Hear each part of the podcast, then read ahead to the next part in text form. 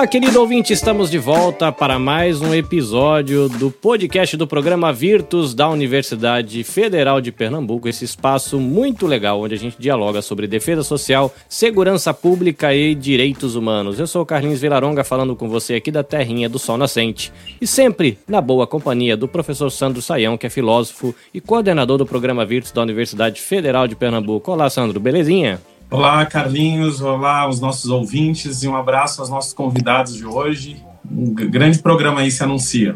Também está aqui Márcio Cavalcante, policial civil, professor da Cadepol e vice-coordenador do Virtus. E aí, Márcio, tranquilo? Tranquilo, Carlinhos. Bom dia, boa tarde, boa noite a todos e todas. Hoje a gente tem um tema muito massa e com uma pessoa mais massa ainda para debater.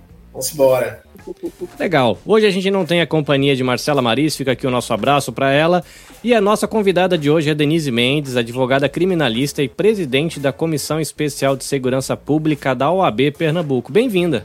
Olá, pessoal. Bom dia. Muito obrigada pelo convite. Bom dia a todas, a todos e todas. É, antes de mais nada, queria dizer que é um prazer imenso estar aqui conversando com vocês, abordando essa temática tão importante, principalmente para a população negra é, do Brasil como um todo, né? E agradeço demais o convite. Maravilha. Hoje a gente vai conversar sobre segurança pública e o combate ao racismo.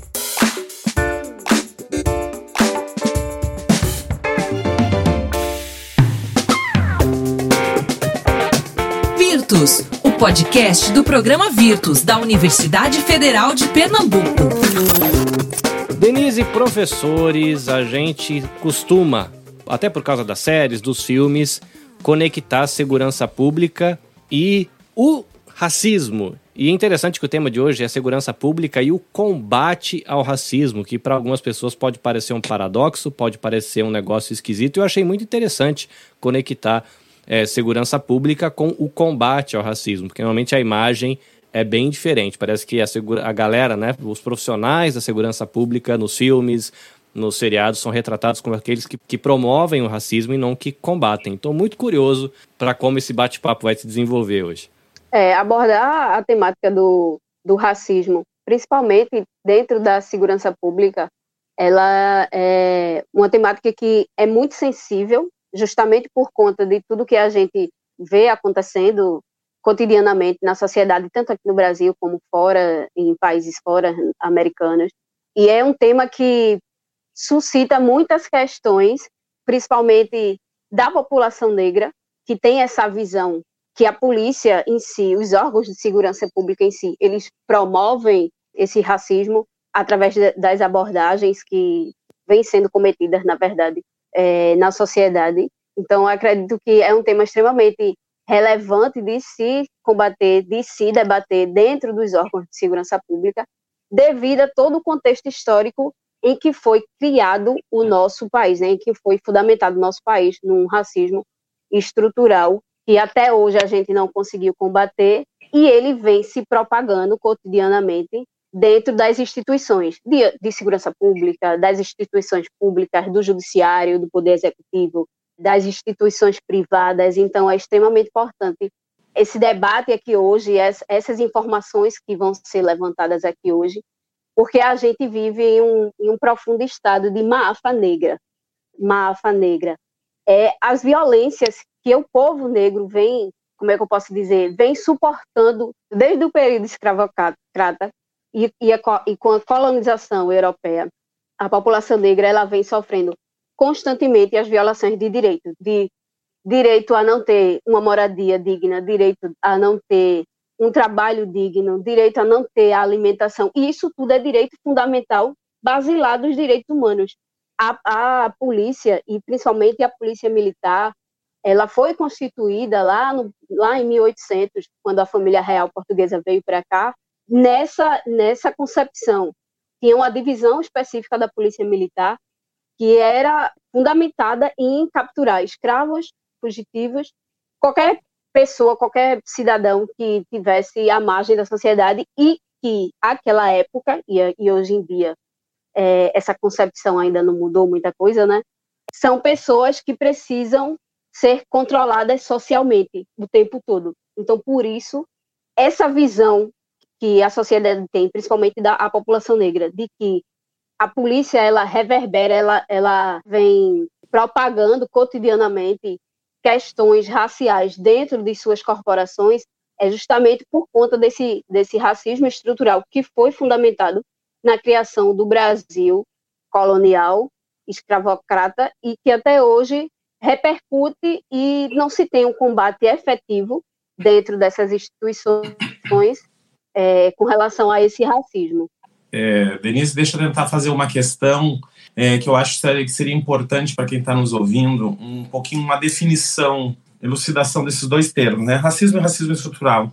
É, o, o, racismo, a prática do racismo em si, é, é aquela que ele vem fundamentado no Código Penal, né, de exclusão da população negra, do povo negro da sociedade, é aquele apartheid que a gente conhece. O racismo estrutural, ele mostra como a sociedade ela se fundou e, e, justamente nessa nessa concepção de que o negro eram as pessoas que deveriam ser controladas cotidianamente dentro da sociedade, porque aquela época no período escravocrata e com a colonização do, do, dos europeus aqui, a população negra ela não tinha conhecimento hipotético, né? Não tinha conhecimento de o que era viver em sociedade, eram pessoas marginalizadas.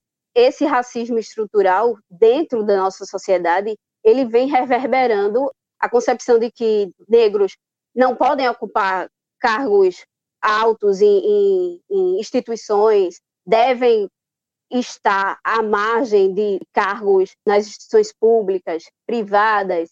Então, é todo, todo um contexto criado dentro da sociedade no, do período escravocrata aqui no Brasil e que estrutura a sociedade como um todo até hoje. E nas instituições há o racismo institucional, que é a prática, o reflexo desse racismo estrutural dentro da sociedade, fundamentando as instituições públicas e privadas. E eu acho válido também mencionar que esse racismo institucional que ocorre dentro dessas instituições públicas privadas não é especificamente da estrutura da instituição em si, é a prática da hierarquização racial das pessoas dentro das instituições. Por exemplo, na instituição, no Poder Judiciário, na, no sistema de justiça, a, a população negra, apesar de ser a maior em termos quantitativos, ela, a população negra ela não está é, representada no, no judiciário como magistrados, como promotores, na polícia militar, por exemplo, que é o órgão da segurança pública que mais emprega pessoas negras. Concepção do racismo, ela impera tanto desse racismo estrutural dentro da instituição que essa prática cotidiana na sociedade é o contrário. Ao invés de se combater esse racismo na sociedade, ele é pautado e cotidianamente praticado dentro dessas instituições. É, eu até tenho uma, uma. Até comentar um pouco que Denise falou sobre até as origens da polícia militar, né, e até das polícias, né, em si, que foi no, no primeiro momento muito de proteção das elites e que até com os, os primeiros movimentos abolicionistas a gente tem um a gente tem um crime que é muito assim digamos marcante que é a invenção do crime de vadiagem o crime de vadiagem ele, é, ele, foi, ele foi inventado para atingir principalmente negros que estavam fugidos, né, é, que não tinham sido ainda alforriados, né, etc. Então, isso, de fato, isso tem um, um componente lá atrás da história, né, como não só aqui, como na, em toda a sociedade. Uma questão que me preocupa bastante, e aí na, como eu trabalho com a questão da formação dos policiais, e aí envolve uma questão mais ampla, que é concurso público, eu tenho visto e sentido é, a cada turma que eu ensino, e aí eu ensino, eu ensino na, nas polícias, eu já, esse ano eu completei todos os cargos da Polícia Civil, então eu já dei aula para todos os cargos, do mais alto cargo da Polícia Civil e Polícia Científica até o cargo de entrada. Né? O que eu tenho visto é que cada vez mais no concurso público, é, uma pessoa tem que ter um nível, é, uma, uma certa quantia de dinheiro para investir. Isso tem trazido uma espécie de elitização do concurso público. o que faz muita gente de classe média alta e classe alta entrarem nas polícias e pouca gente das classes é, média baixa e pobre entrarem. A não ser, por exemplo, no, no âmbito federal, que é, é, outra realidade e a gente tem lei de cotas em concurso público. Aqui no estado a gente não tem. Então, quando eu tiro uma foto de uma turma, e tem várias no meu Instagram, por exemplo, dificilmente numa turma delegada eu encontro um negro. Dificilmente. Dificilmente você encontra numa delegacia um delegado negro. Se você encontrar, você vai saber logo o nome dele, porque é raro. Né? Inclusive, uma pesquisa recente sobre até violência contra a mulher nas delegacias de polícia revelou que as mulheres negras elas são menos protegidas e um dos fatores, inclusive, é que havia há no Brasil poucas delegadas negras atuando. Então me preocupa muito essa elitização, porque por exemplo um delegado que ele é de uma classe alta, ele pode trabalhar, por exemplo, aqui na região metropolitana, na delegacia da Macaxeira, que é uma zona periférica, um bairro suburbano extremamente carente de alguns serviços públicos e que às vezes a pessoa não tem a realidade. Então, eu não sei se, eh, eh, se você já, já sentiu essa preocupação e se você acha que isso é algo que o poder público, as políticas públicas, principalmente no, no ingresso das polícias, deve observar. Foi bem observado por você, aí concluindo, que realmente na PM é a polícia que tem mais, é, eu visualizo também isso. Talvez até pela, talvez até pela, ainda pelo investimento que não é tão alto para entrar, sabe? Porque uhum. e, e, e, isso está acabando, e isso está acabando. Na polícia militar vai virar isso também. Basta acontecer só uma coisinha, transformar em cargo de nível superior, é. porque aí já restringe mais ainda. Então, queria que tu comentasse em cima disso, Denise, por gentileza. É, é, eu concordo, Márcio, com sua fala, é, e acredito que é justamente isso. Hoje em dia, há algumas organizações pautadas nessa, nessa questão específica de treinar, de fazer cursos preparatórios voltados para pessoas negras, para que elas adentrem esse, esse sistema, o sistema de justiça como um todo, para que a gente talvez possa é, melhorar a, a, concepção das leis, da, da, aplicação da lei, da abordagem policial, por exemplo, na, na sociedade. É um, uma elitização, concordo, do, dos concursos, na verdade, da, na verdade da, da entrada do povo, principalmente da, do, do povo negro, que é um povo que tem menos recurso para estudar, para fazer um concurso público. E com isso, é, reverberando, vem só ratificando o que a gente já sabe, né? A gente precisa de representantes da gente lá, do povo preto lá, dentro de todo o sistema, dentro de todos os órgãos, para que a, a, visão mude. A gente não tem visão além, além do alcance. Então, eu, na minha posição de uma mulher preta, não posso dizer o que é que uma pessoa branca passa. E, e o contrário também serve para isso. Então, é, é preciso uma pluralidade é, de pessoas dentro desses órgãos, para que essa concepção mude. A gente tem uma estrutura de educação, infelizmente, precária. Isso vem desde a da educação infantil básica, né? A gente, quem estudou, por exemplo, em, em escola pública, tem uma, um déficit muito grande de informação, de educação, e isso vem paulatinamente, como é que eu posso dizer? Só, só propagando o que a gente já sabe, de que pessoas que têm mais recursos conseguem um estudo melhor, conseguem alcançar é, cargos melhores dentro da, da, das corporações, dentro da, do, das instituições, enquanto que pessoas negras não.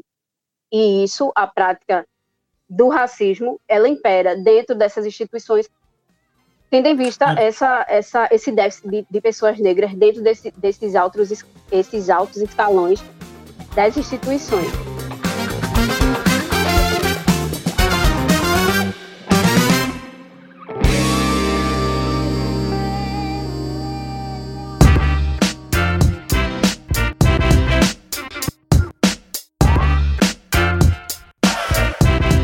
Denise, eu vou insistir na, na pergunta da, da caracterização do racismo e do racismo estrutural para que a gente possa auxiliar o nosso público, que na maior parte são policiais, deixar bem claro, né? Então, por exemplo, quando eu tenho uma postura racista, que inclusive ela tem uma, uma imputação criminosa, né? Que ela é um crime. Racismo é um uhum. crime, né? Então, o que, que posturas eu posso caracterizar especificamente na polícia, se tu consegue ilustrar esse policial quando ele está tendo uma, uma, uma, uma postura racista que é, é, é, seria imputável por lei por uma punição, né? Ele sofreria uma punição por, por estar sendo assumindo uma atitude racista. Quanto a gente está falando no racismo estrutural, por exemplo, dessa questão que o Márcio traz dos concursos, me parece que aqui nesse âmbito nós não estamos falando específico, estamos falando de uma atitude reprovável, mas que não é uma atitude imputável como crime. Né? Ou, ou, você me esclarece, tenta esclarecer um pouco isso, para quem está ouvindo, para dizer assim, em que momento eu estou tendo uma atitude, uma atitude racista e que é, é, poderia ser penalizada, né? E em que, em que em contexto nós estamos tendo uma atitude que também é racista, mas faz parte de, um, de, uma estrutura de uma sociedade que precisa a, a mudar e precisa construir novas visões. O que, que tu me teria mais ou menos a dizer sobre isso? É, entendi. Pronto, Sandro. Eu vou dar um exemplo claro é, de uma pesquisa que foi feita aqui na, em 2008. Vou dar dois exemplos. Uma, revista, uma pesquisa que foi feita em 2008 pela Revista Brasileira de Segurança Pública e foi feita aqui em Pernambuco com os policiais militares aqui e depois os dados estatísticos do Anuário de Segurança Pública, né? Essa pesquisa que foi feita em 2008 aqui na Segurança Pública com policiais militares foi feito algumas enquetes com esses policiais.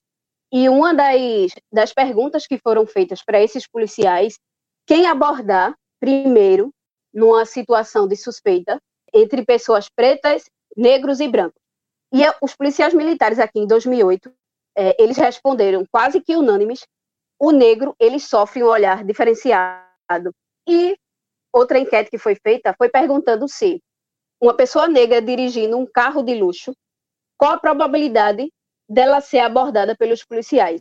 E 21% dos PMs aqui em 2000 disseram que se um negro tivesse de luxo, ele, seria abordado pelo policial, pelos órgãos de segurança pública, enquanto que 2,6% policiais disseram que se fosse uma branca dirigindo um carro de luxo, ela daria uma suspeita para o policial dar uma, fazer uma abordagem é, naquele caso específico. Então, isso é fruto de um racismo que vem desde lá da, da, do período escravocrata, de que o negro não tem é coisa capaz suficiente de ter um carro de, de luxo. Na visão deles, naquela época, era uma atitude suspeita, poderia ser um carro roubado, um carro furtado. É esses exemplos que configuram o racismo estrutural na sociedade, especificamente o reflexo desse racismo estrutural dentro da instituição da segurança pública, dentro dos órgãos de segurança pública. E, e, e fazendo um, um, paralelo com os números estatísticos hoje do Anuário de Segurança Pública, as, os alvos específicos, de acordo com esse ano, com o Anuário de Segurança Pública, os alvos específicos dos, da, dos órgãos de segurança pública, principalmente da, da Polícia Militar, que é a Polícia Ostensiva, são pessoas negras, jovens e homens. Então, isso é um reflexo desse racismo dentro desses órgãos de segurança pública. Por que é que a gente tem uma população, uma grande população dentro da sociedade de negros? Essa mesma população, ela está num, num patamar elevado dentro do sistema carcerário, mas não está dentro das instituições em cargos de poder. Reflexos de um sistema é, racista, estrutural e institucional. Eu acho que é extremamente importante a gente primeiro observar que o Brasil, não só o Brasil e o mundo, né, outros países, né, vários outros países, estão assentados sobre estruturas preconceituosas e racistas. Essas estruturas elas precisam ser é, desconstruídas, né, seja pelo aspecto educativo, cultural, que venham a afetar uh, desconstruindo essa forma de percepção né, da, das, das, nossas diferenças, de uma forma de percepção hierárquica das nossas diferenças. Né? Então, por exemplo, vamos se basear na cor da pele para dizer que nós temos hierarquias diferentes. Né? Então, isso é um absurdo, isso a gente tem que superar. Né? Então, eh, então, a mesma coisa lá, Carlinhos está no Japão, então o japonês vai perceber que Carlinhos não é japonês e vai utilizar essa diferença hierarquicamente para dizer que Carlinhos é inferior porque é latino, né? porque tem uma, uma, um rosto diferente daquele do rosto do japonês. Então, é porque a gente fala do racismo é, muito relacionado à questão dos negros, porque é o que mais nos afeta aqui no, no, no Brasil, mas o racismo também pode ser aplicado para outras, outras etnias, né, vamos dizer assim. Então, porque esse conceito de raça, isso eu acho que é uma coisa interessante. Depois que se, se estudou, estudou a dimensão ah, ah, do mapeamento genético, a gente não mais pode dizer que nós existem raças. Né? Nós somos todos de uma raça humana. Né? Então, somos todos humanos com diferenças, né? Com diferenças uh, cromossômicas muito ínfimas que podem né, caracterizar uma pele diferente, um cabelo diferente, um, um, tipo de rosto diferente. Mas esses, esses cromossomos lá, numa partezinha do cromossomo que tem uma diferenciação, não pode ser utilizada para definir uma raça. Uma raça teria que ser algo muito mais intenso. Então, nós todos somos da raça humana. Né? Mas temos diferenças, diferenças é, de formato de rosto, que já foi, eu acho um livro muito interessante do Stephen Jay Gould, A Falsa Medida do Homem, como se utilizava as biometrias para criar hierarquias entre as pessoas, né? Então se usava uma, uma, uma as, bio, as biometrias do rosto, do nariz, né? Para dizer os alemães, para dizer que os judeus eram uma raça inferior, né? Então, se chegou até nos livros de, de antropologia, nos livros de biologia que usavam definições antropológicas, se utilizava, por exemplo, para dizer os brancos são descendentes é, da raça dos caucasianos, né? Então se mostrava uma estátua, uma figura de uma, uma estátua que era o Apolo de Belvedere. Isso existia nos livros de antropologia de antigamente. Os, e os negros se colocavam um macaco. Então uma foto de um macaco, um símio, isso era um, é, uma prova de como se estruturou um, toda uma educação baseada num, num, num, racismo né, horrível que hoje em dia a gente não aceita mais isso nos livros, né? Isso é um absurdo. Porque se todos nós, é, se nós descendemos, descendemos todos dos primatas, né? Não, não tem diferenciação. Então, isso são questões que são, estão presentes entre nós e se refletem nas atitudes que nós temos uns diante dos outros. Então, a primeira questão que eu acho que a gente tem que trazer à tona é o fato de nos, no, nos observarmos no eixo do racismo. Porque nós temos um processo de. Não sei se tu concorda, Denise, Márcio, o próprio o Carlinhos, que nós negamos o fato de sermos racistas. E ao se negar o racismo, a gente tem poucos instrumentos para mudar as nossas concepções, como o machismo, por exemplo. Nós temos o machismo, e o machismo estrutural também, que a gente também usa esse termo, machismo. A gente tem que se reconhecer como racista, um racismo estrutural, e racistas, algumas pessoas são racistas mesmo, né? Então elas vão não vão querer que o, que o negro entre na casa delas, ou não vão querer, vão impedir que elas tenham acesso a algum serviço, não querem ser servidas ou, ou não querem servir pessoas é, negras, né? E então, por exemplo, eu me recuso a atender, né, ou a servir, ou a, a fazer algum, algum uh, serviço, né, por conta da que a pessoa é negra. Então, acho que aí isso são estruturas racistas e o racismo estrutural. Então, e aí tu como, como presidente de uma comissão de segurança pública da OAB, qual é o tipo de orientação que vocês dão, por exemplo, para no próprio direito e para a própria própria polícia, para a própria área de segurança pública, para como superar essas estruturas. Porque eu acho que uma coisa importante também se, se deixar registrado é que o nosso policial ele faz parte de uma sociedade que é racista. Então, obviamente, ele, ele, ele traz com ele todas essas questões que fazem parte de nós, tanto do racismo como do, do machismo. Então, o Márcio, aqui, como formador de policiais, tem que se tocar nesses pontos, porque a polícia vai ser aquela que vai ser chamada também para o enfrentamento desses crimes, tanto do machismo como do racismo. E, a, e ela vem de uma sociedade que é racista e que é machista. Então, como, como se instrumentalizar essas pessoas para que não só elas reconheçam em si elementos racistas, mas que elas consigam com isso também mudar o seu comportamento, a sua forma de ver. Não sei o que, que tu pensas em relação a isso. É, eu acredito que para que a gente comece a combater, e especificamente dentro dos órgãos de segurança pública, é, esse racismo, é extremamente necessário que a gente tenha um letramento racial. E o que é, o que é esse letramento racial?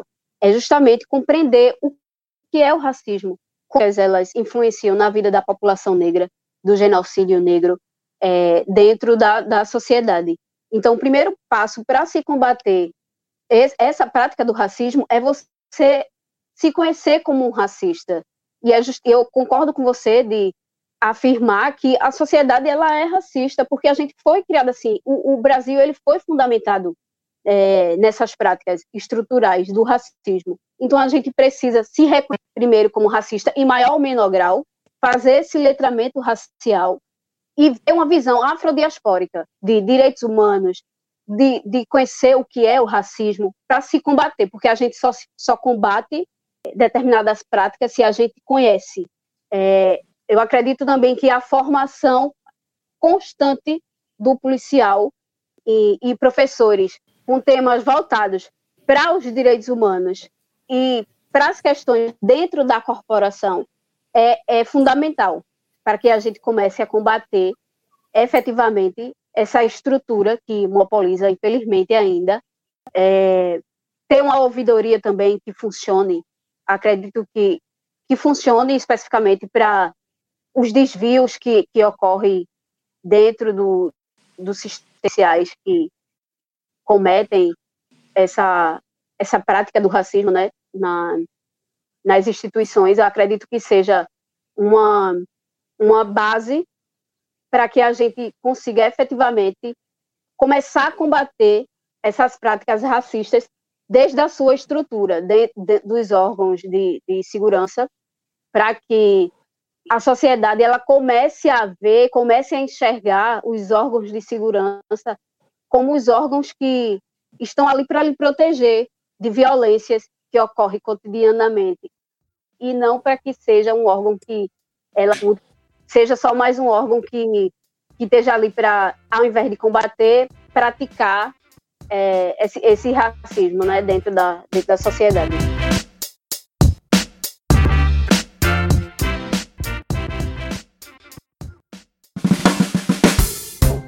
Virtus Podcast. Defesa Social, Segurança Pública e Direitos Humanos. Eu acho muito interessante a obra do Akili Mbembe, né? Quando ele vai falar dessa necessidade de superação da, do pensamento que foi importado, né, da, da Europa nas colônias, né? Então a quebra com essa esse ritmo, que é aquilo que o Márcio falou logo no início, que as polícias quando se organizaram especificamente para para enfrentar um, um determinado tipo de pessoa, né? Então, isso a gente precisa quebrar com essa, uma, fazer uma decolonização, né? Então, superar esse pensamento colonial, né? Que ainda está presente entre nós, que faz com que a gente tenha essa postura. E isso dentro de um, um, múltiplos contextos, principalmente eu acho que na polícia. Uma coisa que eu gosto sempre de afirmar e que eu gosto sempre de deixar bem claro é que hoje em dia não é possível mais falar em direitos humanos, em, em, em direitos humanos sem a polícia, sem o trabalho policial, e não é possível para pensar na polícia sem os direitos humanos. A gente precisa conectar as duas coisas. Às vezes há todo um grupo que busca essa cisão como se ah, os direitos humanos, isso por conta de um pensamento muito direitoso que anda entre nós, que distorce né, as, os conceitos e vai dizer que os direitos humanos então vem para proteger bandido, que os direitos humanos então ele está complacente com o crime. Isso é um absurdo. Uhum. Isso ninguém é complacente com crime, nenhuma, nenhum deles, né? O que está, o que se não pode ser, é, a gente não pode ser conivente são com posturas absurdas, né, que ainda existem, baseadas aí sim, né? O George Floyd, por exemplo, nos Estados Unidos, é uma representação muito grande dessa, dessa postura policial racista, né? Que ao fazer uma ocorrência, ao enfrentar uma ocorrência, ele vai lá e não só ele algema, como ele algema, ele bota o joelho no pescoço da pessoa, ele mata sem ar, ele joga dentro de um carro, ele bota bombas de gás dentro do carro e a pessoa morre asfixiada. É quando ele vê uma, uma pessoas negras dentro de um carro e automaticamente ele desfecha um, uma rajadas de metralhadora. Isso são então posturas absurdas, né? Então eu trabalhei, por exemplo, estava desenvolvendo um trabalho com as polícias no norte de Paris, por exemplo, a gente via uh, e se observava de maneira muito nítida a diferença de atitude dos policiais em relação aos brancos e em relação aos negros. Se é com jovens brancos, eles conversavam, eles, eles pediam documentos, mas se era com jovens negros, já chegavam algemando, já colocavam no chão e já, e já faziam todo um, uma mise-en-scène diferente né, entre os brancos e os negros. Então, isso são posturas a serem repensadas pela própria polícia, que para superação, né, então, do, os tratamentos diferenciados, né, que são dados para brancos e negros. Isso é uma coisa, é muito delicado, né, porque como a gente está também num contexto de, até as palavras, né, que palavras a gente vai usar, eu sou, então, branco, então, é, pode sempre dar uma conotação também, porque a gente também está dentro, mergulhado dentro de estruturas muito antigas, né, racistas, em que a gente uhum. precisa aprender. Eu estou sempre aprendendo, estou sempre reinventando também meu olhar. Mas eu acho que é muito interessante essas questões que tu colocavas, principalmente para os policiais que estão num processo formativo. Então, a gente observar que não se está, então, sendo de nenhuma forma. Nosso chamado, né, é, na verdade, para que se observe os tipos de atitudes diferenciadas que são dadas e que nada tem a ver aqui com a, a repressão ao crime, mas sim com excessos que são realizados exatamente e que são realizados exatamente em função de, um, de, um, uhum. de uma negação de uma outra pessoa, né? Eu quero que ela que ela então sofra ou que ela então eu tenho já um, uma raiva quase que instituída por essa visão preconceituosa, né? Eu acho de extrema relevância é, é, é esse debate aqui hoje e que e que seja ampliado principalmente dentro dos órgãos de segurança, porque a, a, polícia, principalmente a polícia militar, ela é o principal filtro, né, do sistema de justiça para que seja aplicada a justiça efetiva ou não no combate ao crime, por exemplo. Então, para se combater e, e, efetivamente termos uma, uma justiça não não diferencie negros de branco, é preciso essa concepção de se combater esse racismo, principalmente dentro das estruturas do, do, dos órgãos de segurança pública, para que não se para que a gente possa, na verdade, uma efetiva construção coletiva da, da sociedade com, com a polícia, com os órgãos de segurança, esse combate dentro do sistema de justiça, do, esse combate do racismo, né, dentro do sistema de justiça como um todo. Eu, eu, eu creio que um dos uh, e aí nessa fala do Sandro, né, na questão da, por exemplo, das abordagens que a gente vê é, constantemente, né? Um, um, ponto é o seguinte, que nem sempre, a, a, nem sempre, e eu, eu até converso muito isso com o Sandro nos bastidores, nas academias de polícia se ensina muito a técnica puramente, sem ela ser acompanhada de alguns processos de formação mesmo. Então, pronto, quando você é, tem diferentes tipos de abordagem em diferentes contextos, você aí não está sendo o que eu chamo de uma polícia democrática. Para mim, uma polícia democrática é aquela que ela atua da mesma forma em todos os ambientes. Então, você. E, e aí eu tenho um, um, um, dado bem importante que eu sempre, sempre digo, que a gente deve atravessar é, os muros de, das academias de polícia. Hoje, esses muros são bem fechados. Né? Eles são bem controlados e fechados. Tanto é que você é, para a gente chamar Sandro para dar uma aula lá na academia de polícia, a gente tem que chamar ele para dar uma palestra como convidado. Ele não é possível uma pessoa da sociedade no, na atual, no atual formato de formação, pelo menos aqui em Pernambuco e na maioria das academias no país, de você é, ouvir outras vozes. E eu escrevi recentemente até no, no artigo com a professora Maria José é que esse, esse muro precisa ser transpassado. Então, por exemplo, quando você. Uma, um dos, dos lugares que todo policial na academia do FBI é obrigado a ir, e ele faz uma aula lá, é no monumento a Martin Luther King. E isso é um exemplo. Então, por exemplo, aqui, quando houve uhum. o, o, aquele episódio é, da passeata em que é, policiais atiraram no, em duas pessoas que não estavam participando efetivamente, a resposta do governo foi colocar, mudar o comando e colocar um, um negro no, no comando da polícia militar. Esses gestos, eles são importantes, evidentemente, mas eu acho que a formação do policial, ela é que vai atuar mais de forma mais efetiva. Porque você pode ensinar um policial a abordar uma pessoa, fazer uma, uma, uma busca pessoal, mas é, essa técnica por si só, ela pode ser executada de várias formas. Vai depender do, do que ele vai achar e do componente que ele vai ter. Então, a gente viu no, no projeto Papillon, por exemplo, que a gente pode ter tranquilamente um policial machista atendendo mulheres. Como a gente pode ter um policial que tem que é racista ou que uhum. é, pense abordando uma pessoa. Então, o que é que muda é, esse efetivamente essa técnica? Vai ser uma formação intelectual. Vai ser uma formação que ele possa dialogar com outras instituições. Então, isso é que faz, é, na minha opinião, que vai mudar esse processo para a gente alcançar essa polícia democrática que eu chamo, que é aquela que vai atuar em todos os bairros da mesma forma. Então, é, é, eu acho que aí, enquanto a, policial, né, enquanto formador, é, a gente tem que passar isso. Né? Eu tento passar isso em tudo que eu, que eu tenho de formação, até em disciplinas que não tem nada a ver com, com a, discussão. É, às vezes, é, é, na academia policial é um, é um puro ensinar de uma técnica. Ensina a técnica, está tudo certo.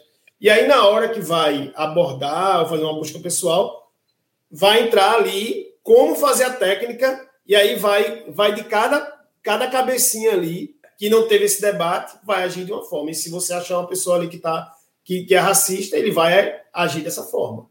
Né? Então, é, o que a gente tem combatido é com controle. Controla, mas você controla um, dá o um exemplo, controla dois, dá o um exemplo, mas continua do mesmo jeito. Uma coisa que seria muito importante, aí eu acho que, que, a gente, que a gente está junto com Denise aqui, é, seria a promoção de pesquisa, né?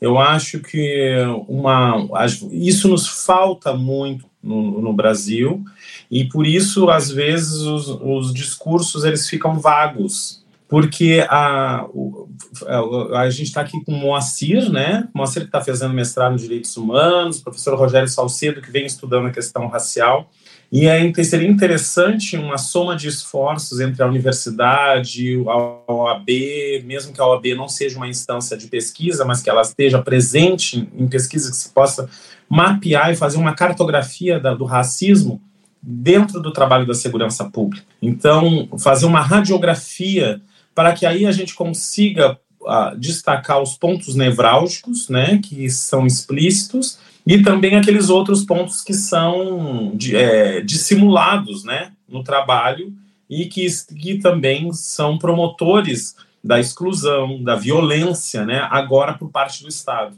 Então, é um escândalo a gente ter, claro, quando a gente olha os nossos presídios, ele na sua maior parte, são, a gente vê quem são os corpos que estão encarcerados, né, é, de quem são, de, de que segmento da sociedade que são, de que segmento, então, isso denuncia uma diferenciação de tratamento. Né? Então, quando a gente lê os jornais, então se a gente vê um jovem negro, a gente às vezes é humilhante, né? Ou se usa termos já, né? Se, se, é o branco, é um, ah, um ele fez uma como é um, ele cometeu um erro, ele cometeu um desvio, o outro já é um, já é um crime, né? Então é, são é, como o jornalismo também ele vai se utilizar de, de elementos extremamente racistas que diferenciam né as pessoas. Então por exemplo uh, você tem um policial.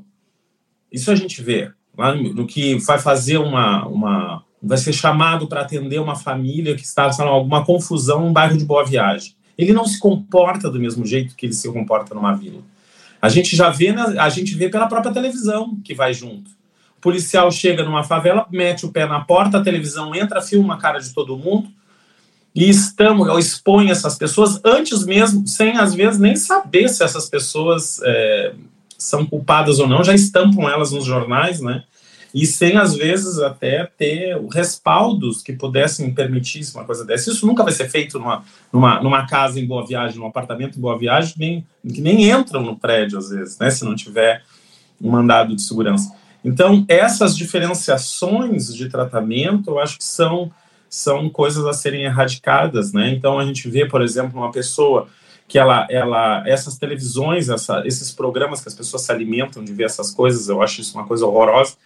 Então, aí tu vê uma pessoa que ela cometeu uma infração, bom, uh, cometeu uma infração e logo a televisão já mostra o rosto dela, quer dizer, ela já vai ficar marcada, né?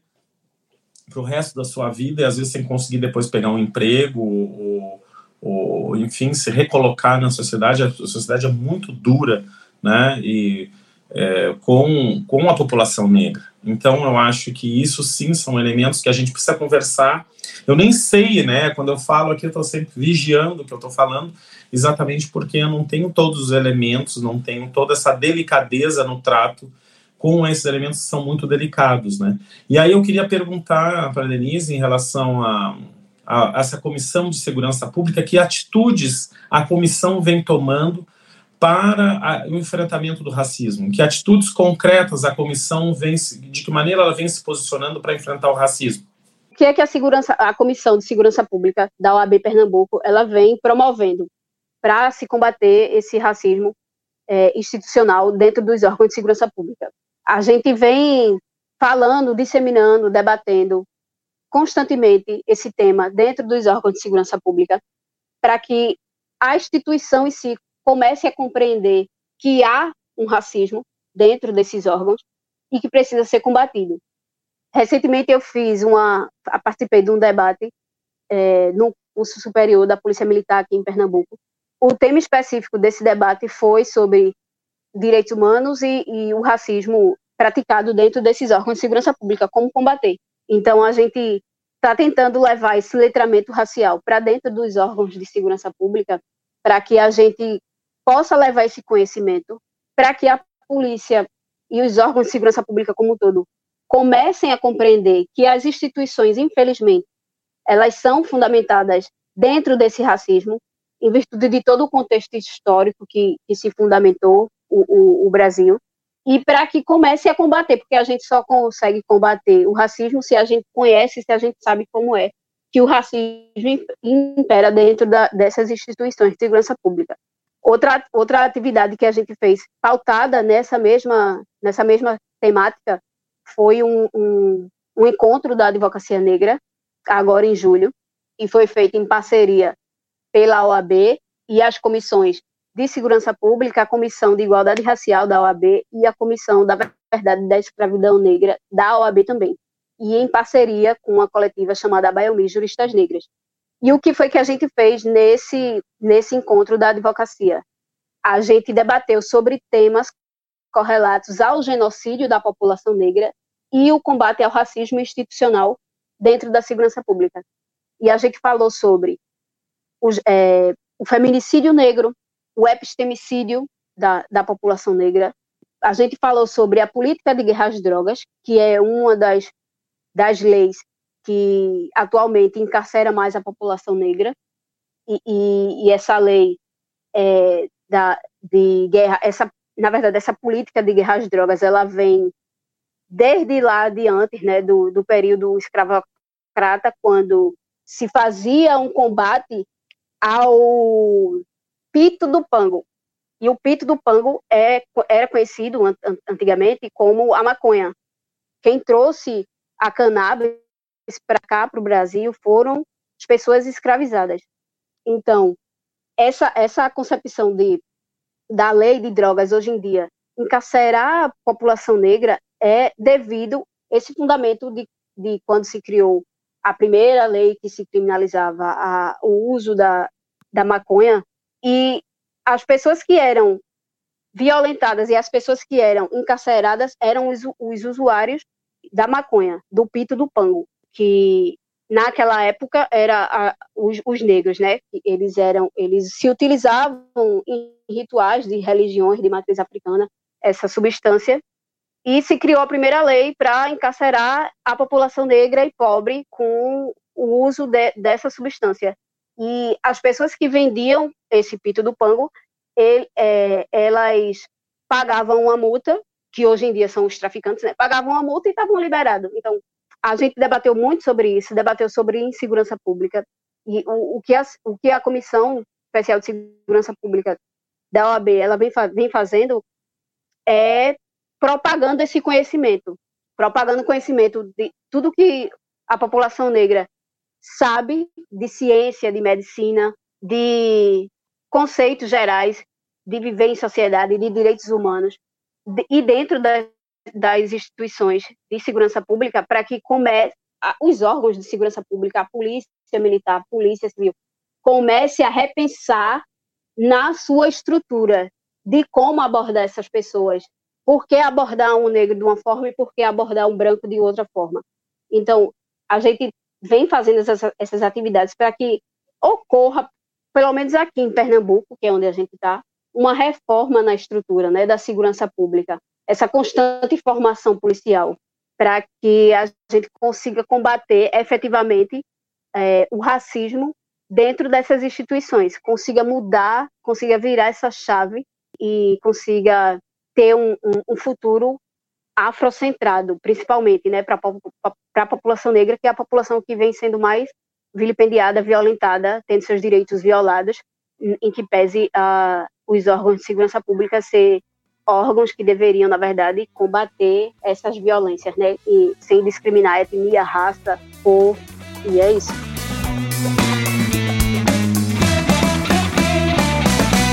Virtus Podcast. Defesa Social, Segurança Pública e Direitos Humanos. Eu tenho acompanhado esse trabalho né, da, da Comissão de Segurança Pública da UAB Pernambuco. Né? Realmente tem sido feitos vários trabalhos lá, é, em, vários, em várias questões, tanto na, na questão da saúde mental do policial, acompanhamento e, e até escrita de procedimentos, né, de abordagem, procedimentos para o cidadão, procedimentos para poli as polícias e, claro, não, não fica também atrás a questão do combate ao racismo, né, vinculado aí à questão da segurança pública. Dessa maneira, eu queria agradecer a presidente Denise, esclarecendo vários fatos e várias questões aqui com a gente nesse tema importantíssimo, né? Como o Sandro falou, o professor Sandro falou, pouco pesquisado, principalmente se você pensar é, no racismo dentro das instituições. É um tema mais é, menos pesquisado ainda, né? E a gente tem, por exemplo, um componente no, no Virtus, que é o Moacir, que está trabalhando essa questão do racismo, segurança pública e direitos humanos, dentre outras pessoas. Mas realmente ainda no âmbito geral, assim como a segurança pública no, no geral, mesmo sendo reconhecida na CAPES como área de conhecimento, temos poucas pesquisas. E isso é, isso é lamentável, mas é, nosso papel aqui é exatamente ensejar mais essa, essas pesquisas né, e, e colocar essa área de segurança pública numa demanda maior de pesquisa. Então, agradecer aí a, a presença de Denise. Não sei se o Santo quer falar mais alguma coisa. Não, eu gostaria de agradecer a presença de Denise, né, então nos deixar à disposição, nós, enquanto grupo de pesquisadores e de pessoas que estão, estão interessadas no assunto da segurança pública. Então a gente deixa as portas em aberto para cada vez mais estabelecermos os laços com a OAB, que é um órgão extremamente importante, né, e que a gente possa, através do conhecimento, da elucidação é, dessas questões, cada vez mais se contribuir para a superação dessa chaga que ainda está presente entre nós, que é exatamente o racismo, né? E o racismo estrutural, essas posturas preconceituosas, excludentes, que aviltam, né? E que diminuem as pessoas baseadas em nas nossas uh, diferenças, né? Então, que a gente possa, a partir dos, dos das grandes eh, preceitos da, dos direitos humanos, né, de que nenhuma pessoa pode ser excluída por sua cor de pele, pela sua orientação orientação sexual, pela sua etnia, pelo que seja lá o que for, né, que nenhum preconceito é bem-vindo. É, todas essas questões são questões a serem superadas dentro de uma sociedade que se pretende, né, livre, democrática, justa. Então, agradeço profundamente a presença de Denise e deixando um grande abraço a todos os todas as pessoas da OAB, eu sou presidente, né, todos que fazem parte dessa organização tão importante. Eu que agradeço, principalmente a Márcio, que foi quem me fez o convite para estar aqui conversando com vocês hoje, dialogando sobre um tema tão importante. Informo que a Comissão de Segurança Pública ela está à disposição para que a gente possa construir coletivamente, porque coletivamente a gente consegue avançar, né? A gente pode até combater individualmente um caso ali, outro aqui do racismo dentro da sociedade, mas coletivamente a gente consegue avançar. Para finalizar, eu queria só recitar um poema que eu acho extremamente necessário, que diz muito sobre o que a gente falou aqui agora, desse combate ao racismo, né? Principalmente é, de que mulheres comecem a participar mais desses debates, desses, desses diálogos sobre o combate ao racismo dentro da sociedade, porque a mulher negra, na verdade, ela está na base da pirâmide da sociedade e é que mais sofre é, cotidianamente com essas violações, né? Então, o poema é o seguinte: mais um corpo abandonado, esquecido, maltratado sem razão. Mais um corpo encurralado, espancado, humilhado em razão. Mais um corpo violado, traumatizado, abusado invadido sem permissão. Mais um corpo assustado, baleado, transpassado sem razão. Existe um povo que anda ferido. Nós somos mais que nossas dores, do que nossas cicatrizes. Nossos passos vêm de longe, de muito distante e de muito antes moer as dores e transformá-las em justiça. Existe um povo que anda ferido. Você pensa que eu não sei, acha que eu não vejo, que eu não sinto, que eu não ouço. Pare de se enganar. A justiça é uma mulher negra. A justiça é uma mulher negra. A justiça é uma mulher negra. Obrigado, pessoal. Muito obrigado. Bravo, bravo, bravo, bravo. Excelente.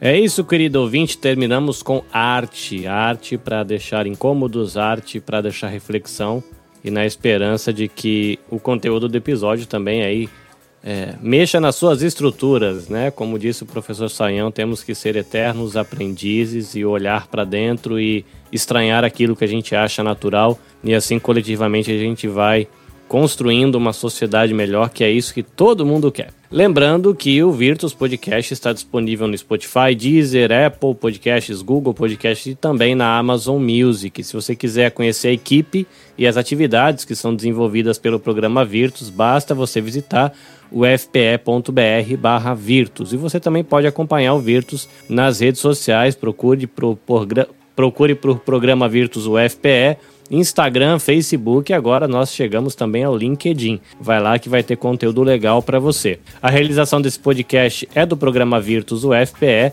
faz parte do projeto Virtus Web e a gente deixa os nossos agradecimentos para a Pró-Reitoria de Extensão e Cultura da UFPE, a Coordenação de Graduação em Filosofia do UFPE, abraço ao pessoal da Renosp e os nossos agradecimentos também ao Instituto Maria da Penha. Você ouvinte que esteve com a gente nós agradecemos a sua companhia e a gente espera ter você conosco no próximo episódio. Faltou a despedida de japonês. É, sayonara.